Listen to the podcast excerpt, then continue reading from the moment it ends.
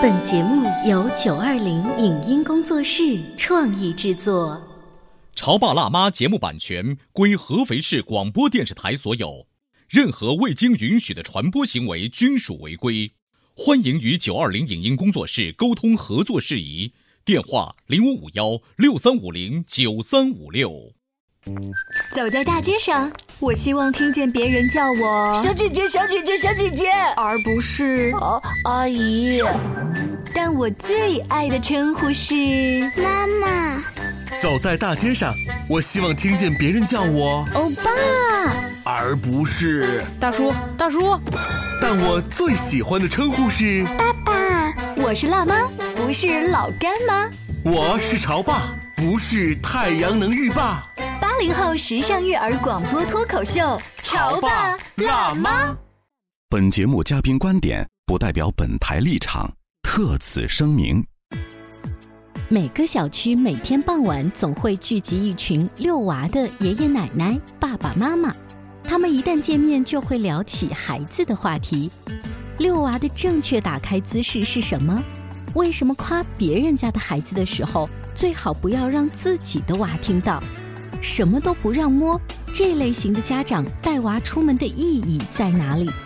当孩子之间闹矛盾，拉着孩子一走了之，就能教会他处理人际关系吗？欢迎收听八零九零后时尚育儿广播脱口秀《潮爸辣妈》，本期话题：逃不出的小区遛娃怪圈。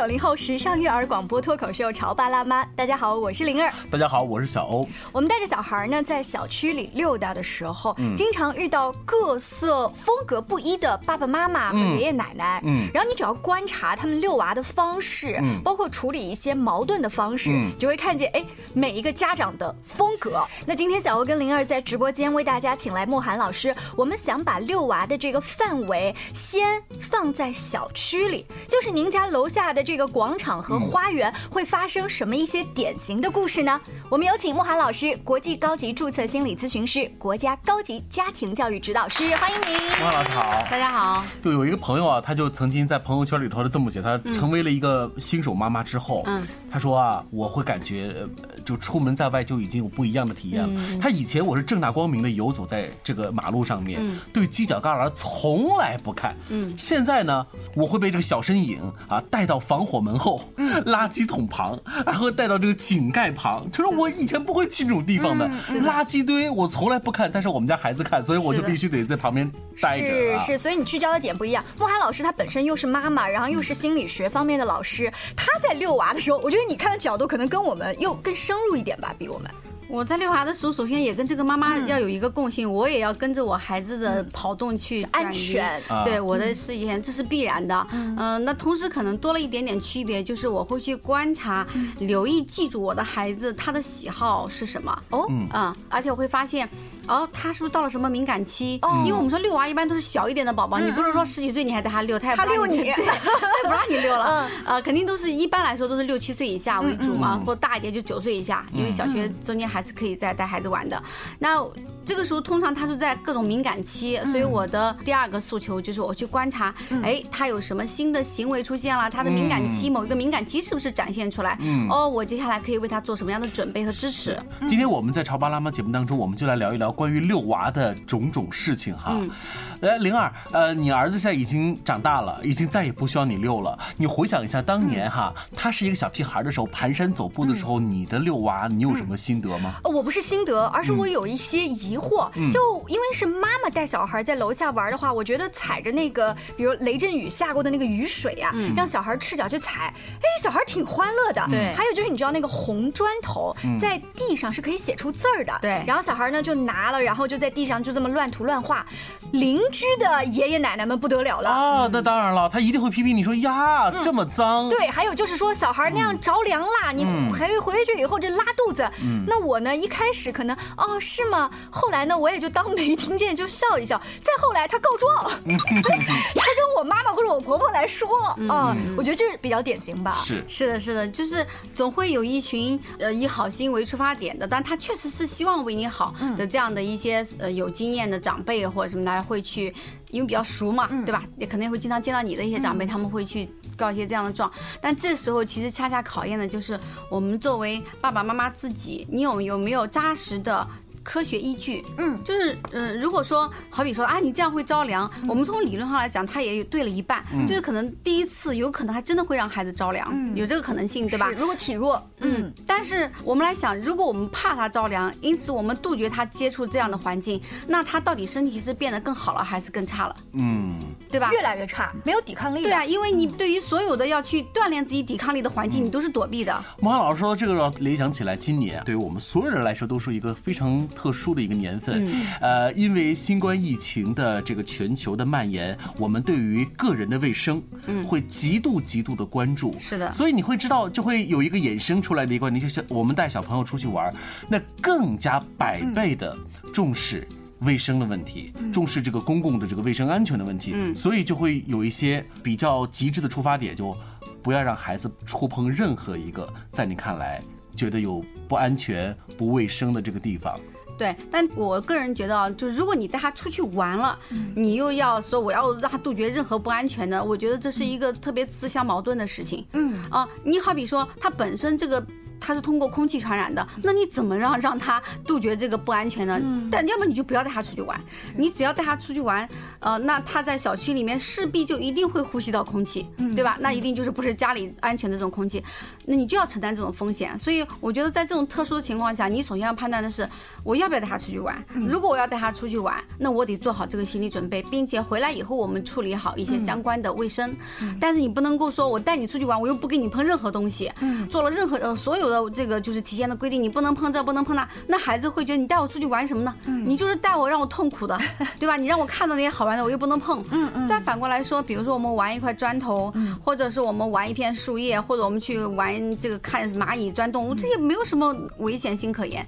就是真正的病毒不是来源于大自然的这些花花草草，是爷爷奶奶想出来的。对，所以我想说的是什么？就是说这样的一个小区现象，作为带娃的那个人，你自己要思考的是，我到底是保护他在现在，还是要为他未来同时创造一个强壮的免疫力、强壮的身体。也就是说，在小区里带娃限制这件事情特别多。可是我刚才举的例子呢，是说我作为一个年轻的妈妈，我让我的孩子尝试了，只是旁边的老人家他不让。可是还有一种情况呢，是那灵儿，那至少你家孩子小时候是你带出去的，还有就是我公公婆婆直接带，我都没有机会去跟他说。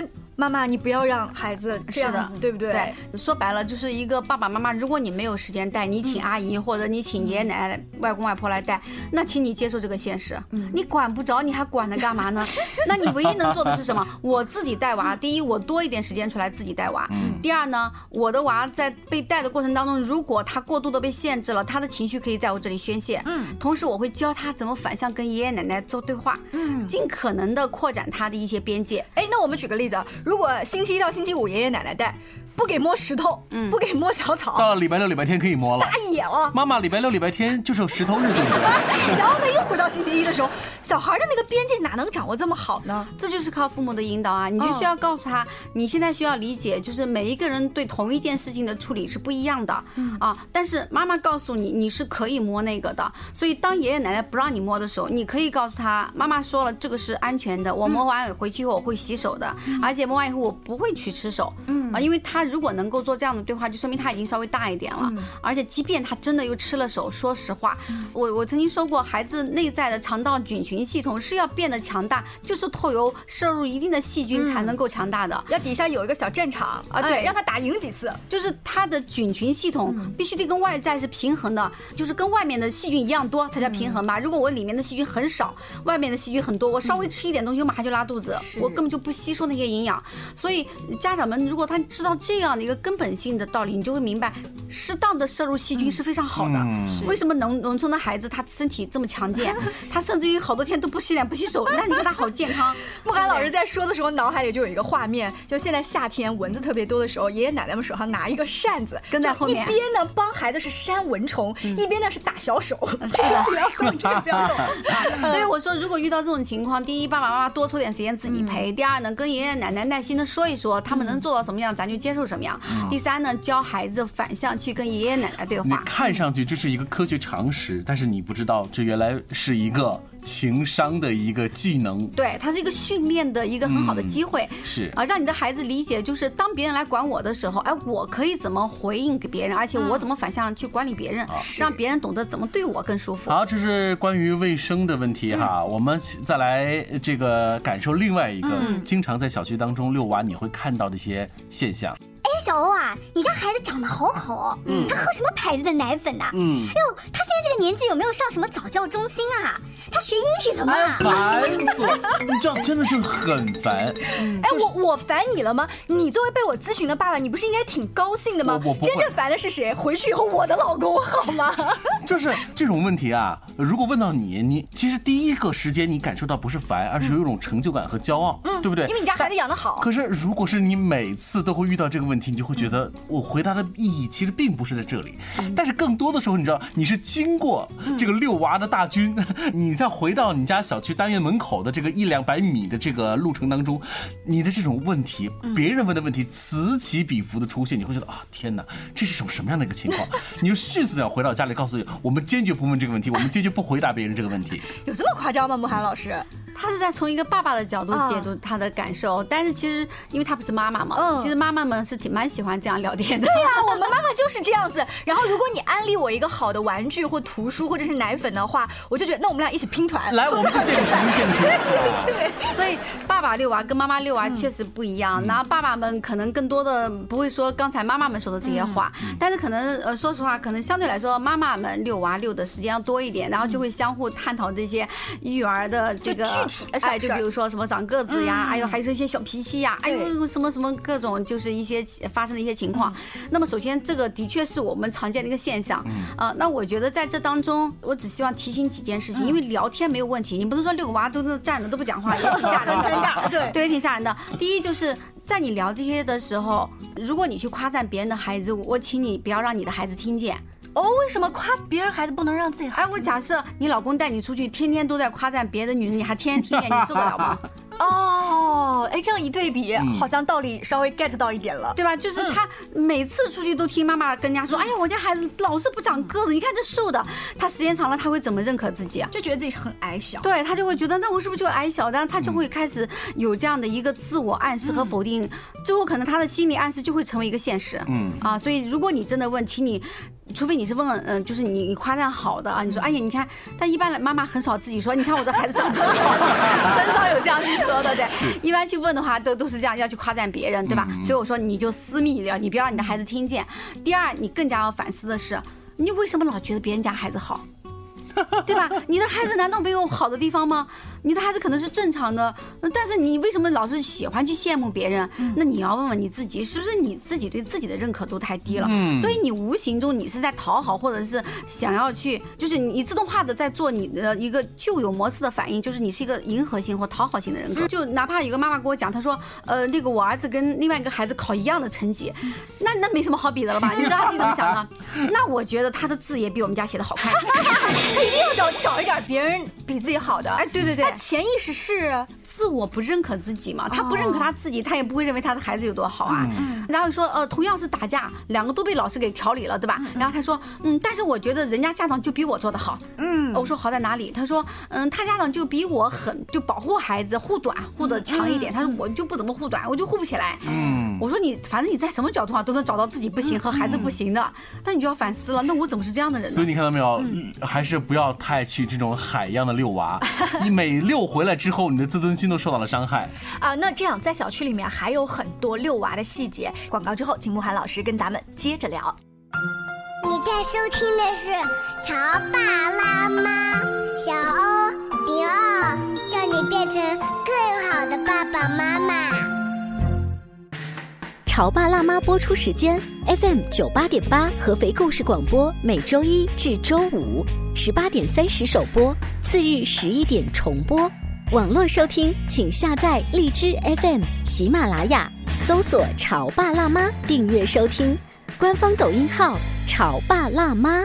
关于和孩子沟通呢，我是想先处理好彼此之间的情绪，然后再去搞定他具体的问题。我们家长经常在一起讨论，怎么样从小才能培养好他的学习习惯。我是后来通过学习才发现，孩子行为背后是有另外一种需求的。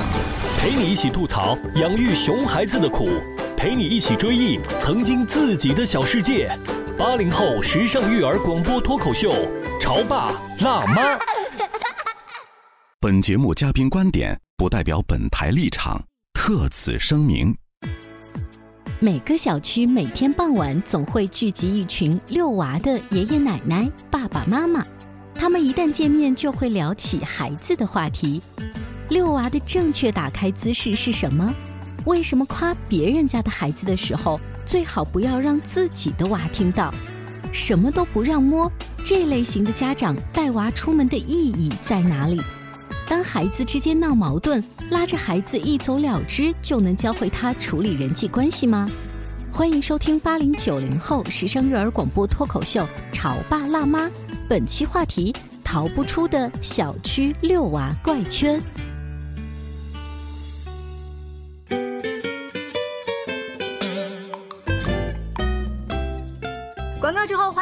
续回来。小欧跟灵儿今天请来了慕寒老师，我们三个呢，如果要带着娃在小区里遛，如果我们三个就是小区的邻居的话，会聊得比较平和一些吧？对啊，因为这个遛娃的世界本来就是一个幼嫩的这个直觉跟成熟理性之间的冲突。比如我们在节目的上半部分说了，说你不要碰这个，不要碰那个，小孩子要碰啊。嗯。可是作为我们成熟人说，我们就用我们的方式和我们的态度告诉他不要去做这个事情，这就是一种冲突。但是有一个问题，如果我们是邻居的话，我知道慕寒老师的工作和他就是带孩子带的不错的，那我本能性的都是在。找他询问问题，我不知道你的邻居是不是这样。是的，基本上我到底下去讲着讲着就全在问问题了。那你每次都要去开一个记者招待会？呃，我一般就是这样子啊，就随性而为嘛。我如果今天想多讲点，我就多讲点；我要不想讲，我就会跟他说 算了算了算了。我就跟他说，哎呀，问题可多了，你今天就先问这两个吧，先问好吧，对吧？因为因为我也啊，对，就是我不可能是被别人所左右啊，因为那我好累啊，而且我知道问题永远问不完，我也没有指望说我这一次我能给他带来多少，他能吸收多少吸收多少，我愿意回答多少我就回答多少，啊，是这样。但是你的邻居好幸运哦，但是我也会就一些非常偏差的问题，我也可能会告诉他，就是你主动会啊，比如说，我就曾经曾经跟你讲过，有一个妈妈，她的孩子从四五岁的时候跟我们孩子一起去玩嘛，这个小孩天性是敏感性的性格，然后又比较傲强，他每次玩着玩着呢，比如说呃，大家都说呃玩一个什么游戏，他说不干，我要玩另外一个，其实他还是蛮有主见的，然后别人就不配合他，他就生气，然后你为什么不听我的，他就开始推搡，然后他妈妈就说每次出来玩都这样，走走走回家了不玩了，但每次都这样带他回去，后来我看了有四五次以后呢，呃，我就建议了他一下，我就主动说了一下，我说如果你一碰到你孩子处理不了的事情，你就把他带走，嗯，那你孩子在这件事情上训练自己的能力的机会永远都不可能有。那站在孩子的心理角度，每次出到这种情况，妈妈就把他带走，孩子心里会怎么想呢？这个小孩现在已经有有八九岁了嘛，这好几年前的事了。然后他到现在还是没有学会，他还是到底下玩着玩着就被带走了。那我猜想，那换成是我们，你说我们心里会怎么想？我是觉得那个妈妈其实反而是想解决事儿，她是怕孩子惹出更大的麻烦，避免这个麻烦，我先把矛盾源头带走。她是不是这么想啊？我猜想是这样子，但是我就跟她讲完，但问题是你最终的目的不应该是怕孩子惹麻烦，不要惹麻烦，而是让孩子在不懂的地方学会怎么真的懂。嗯，是这个吧？这个跟你刚才说的那个踩水了，身体变得不好，但是我想让他身体变得更好，其实是异曲同工。对，就是你得真正的帮助孩子在这件事情上跨过去，而不是遇到这个咱就跑。哎，就跑。说到这个，让突然想起来，经常在小区里头看到这个情景，比如说两个孩子玩的好好的，就开始杠架了，杠架了之后就矛盾嘛，这时候家长就出面了，哎呀，比如说，呃，首先肯定是说自己的孩子啊，啊，你这个不对，你为什么要这样子呢？他人这是你的错，你向他道歉或者怎么怎么样，看上去哎，就是这个家长还是蛮有礼貌的，还蛮有素质的啊，能够及时的能够帮助孩子把这个问题的冲突给他解决掉。但是站在慕寒老师的角度，您觉得这样的做其实也未必是件好事儿。我只把这个叫做中等的一个比较呃还行的处理方法，但我好走不好，嗯。像刚小欧说的，中等处理也不是最棒的。对，那我我觉得是可以优化它的。我的建议是，当两个孩子打架，我一般会跟家长先说，咱们先别动，看看看观战，因为呃，你得让孩子去经历一个情绪爆发，他是不是能量出来了？然后他要在过程中释放一段时间，他刚爆发咔被制止了，然 后他的能量全部卡在自己的内心，而且他完全不知道怎么去处理打架的过程事件，他也不觉得自己是能打架的。但凡有一天他真的遇到你看不见的时候，有人在欺负他，他是不敢动手的。嗯，所以我一般都是不去太干预他。我没见过能出名人命的啊，就几乎没有。但你要真的看到太严重了，你可以去拉一下。一般情况下，尽可能的让他们自己去把这个过程走完。甚至于你可以让他走到什么，就是两个人打累了不打了。啊，不打以后开始各自来找妈妈。嗯，啊，他来找你的时候，哎，这个时候干什么呢？你去启发他思考，而不是告诉他怎么做。你看，我们刚才说第一个妈妈是把孩子带走了，她完全都不知道该怎么做，但她只知道她哪地方做的不对，啊，就是你跟人家发生冲突你不对，但这个孩子永远都不知道那对的是什么呢？不知道。再一个呢，就是说及时的制止，及时的干预也不是很好。及时制止和干预，然后告知呢，就会变成什么？孩子可能知道怎么做是对的，但是孩子不见得就能做到。嗯，因为他觉得这并不一定符合我的天性啊。嗯，有可能你说这样的一个方法我知道了，但我做不到。它有点像是书本上的道理。对，因为我没有体验过，对吧？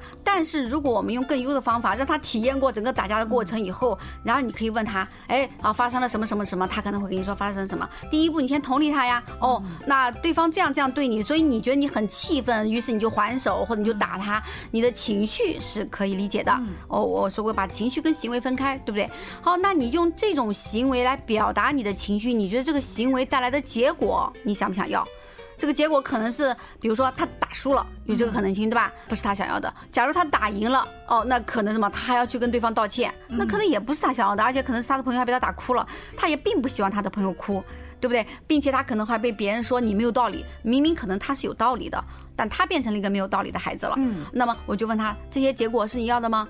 哦，当你去问他，他才会反思。哦，其实这结果我不想要。嗯，好，我还得去道歉呢，我更不想要。那然后我再问他，倘若这件事情再来一遍，你告诉我你打算怎么办？嗯，是啊，因为未来大部分的时间你都不是在孩子的身边。对，我是看不见他的。发生的现场你一定不在那个地方。如果我们只是不教他方法，而是用一种干预的方式告诉他这个道理，其实作用根本不是很。而且还会产生一个什么恶性循环？过段时间他可能又打了，然后你就会指责他。妈妈不是跟你说过吗？你怎么就做不到？是因为他根本就不知道怎么才能做到。但如果你问他，哎，如果下次再来一次，你会怎么做？脑子就变成他的了呀，对不对？他就要去思考。然后他可能提出了一个建议，是你想不到的建议。嗯，很多孩子或许也会有给你带来一个新的一个。对对对。然后你可以发现，原来我的孩子从他的角度上来说，他希望这样去做。嗯。哦，然后你可以在这里再给他一些建议。然后最后一步干什么呢？咱们来表演一下。好比我又是那个小朋友，我现在就来抢你的东西了。哎，你会怎么做？哎，让他整个体验一下。嗯，我们说这种表演就是体验，体验是学习的，呃，就感受非常深的一种方式。呃，然后这样你多来几次，比如三次、四次、五次以后，哎，你会发现他能做到，而且你的孩子开始会动脑筋了。嗯，他会分析什么叫行为跟情绪的区别了，然后他又知道，呃，这个用什么方式去表达情绪合不合适了，而且他还会在想这个结果要不要要，就这些是不是未来他必须要具备的是良好思维？从小区走到外面的学校，走到社会，这都是这方法。哎，也不至于像我们到了三十多岁，还是天天扒着这个心理学的书看了半天。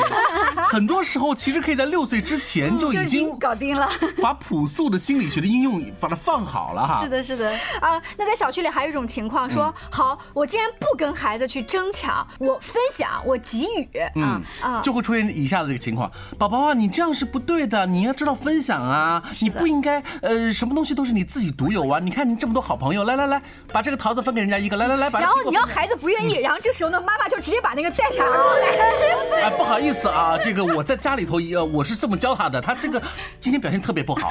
哎呦，这个爸爸妈妈真好，但殊不知这样做好像也是哪里不对。这样做其实是把我们要求的结果直接当成开端去培训了。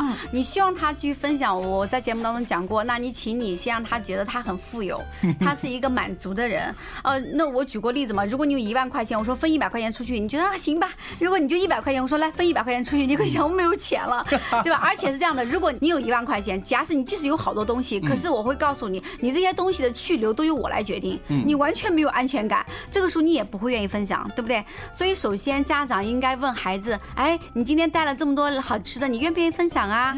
然后孩子可能会在他能承受的范围拿出来一点点，对吧？也可能说我今天不想分，呃，然后你就可以跟他说，那好吧，如果你不想分享，你就嗯先按照你的想法去做，让他体验，因为什么？有可能别的小朋友会来问他要，嗯，对吧？到时候就开始纠结了，我给呢我就少了，我不给我就没有朋友了，是啊你就看他会怎么反应。对，你看这也是一种呃他自己要权衡的一种取舍。是的，嗯而且呢，他自己会观察，诶，没人跟我玩，我要是弄点吃的出去，就有人跟我玩了，他就开始试探，然后他就会明白，哦，原来只有分享才能引来朋友，嗯，对不对？呃，然后他就会自己反思啊，他就会成长他的社交经验啊，而且他没有不安全感，因为他知道一切在他的掌控中，是。你是尊重他的。慢慢的，他通过实践，他会发现适当的分享是可以既满足自己的安全感，保护自己的满足感，又可以得到友谊以及得到我想要的一些结果的。那这个孩子他长大以后是不是既懂得先满足自己，又懂得在满足自己以后播出他觉得 OK 的去分享给这个他人特别有和社会？大爱。就他是先会懂得爱自己啊。我们家长那个方式是什么？他把爱自己跟爱他人颠倒了。其实他没有让孩子爱自己，嗯，但是等到长大以后，他会跟孩子说：“你都不会爱自己。”呃，慕涵老师刚刚讲那种情况，有的极端化的孩子，就是有的比较朴素一点的孩子，被爷爷奶奶把东西拿走就拿走了；有的孩子是这样，他会。捶爷爷奶奶，嗯。对捶完之后呢，就把自己手里面的吃的就不要了，要了然后呢就很愤怒，我把它毁灭掉都不毁灭，不给你，对啊，但我自己也不要了，然后说我要回家，我不要在这里待着，对对啊，然后爷爷奶奶还一边数落他说你不懂分享，哎你看你说的这些，其实都是我们呃离开这个我们自己家的房子，嗯。走到小区，走到了外面场合，你经常看到的这些情况。对。这些情况是俯视即是。你会发现一个情况，就是说孩子在家里头可能表现的相对来说还好一些，嗯为什么走出这个家门，到了外面之后？不然就是一个闷葫芦，嗯怎么样都不愿意跟别人去打交道；要不然呢，就是无法无天，毫无边界。嗯，其实这些都是说明一个问题，就是孩子的社会体验和实践是远远不足的。对其实平时遛娃就可以给他带来这种体验。对，而且也说明我们大人在教会孩子成长社会体验和经验的过程当中，我们的经验和方法其实是不足的。嗯啊，然后就会带来孩子一直在这种错误的引领当中成长，长大以后再去错误的引导他零二的孩子。参加一个局、一个饭局、一个 party，你是不是经常憋在一个角落里头不跟别人说话？你看，这就是大人的遛娃世界。上大学的时候，永远在大教室里选择角落上的那个位置，是不是？非常感谢大家支持今天的潮爸辣妈。更多关于亲子、两性沟通方面的话题，大家请持续关注我们哦。抖音号搜索“潮爸辣妈”，下期见，拜拜。再见拜拜。以上节目由九二零影音工作室创意制作，感谢您的收听。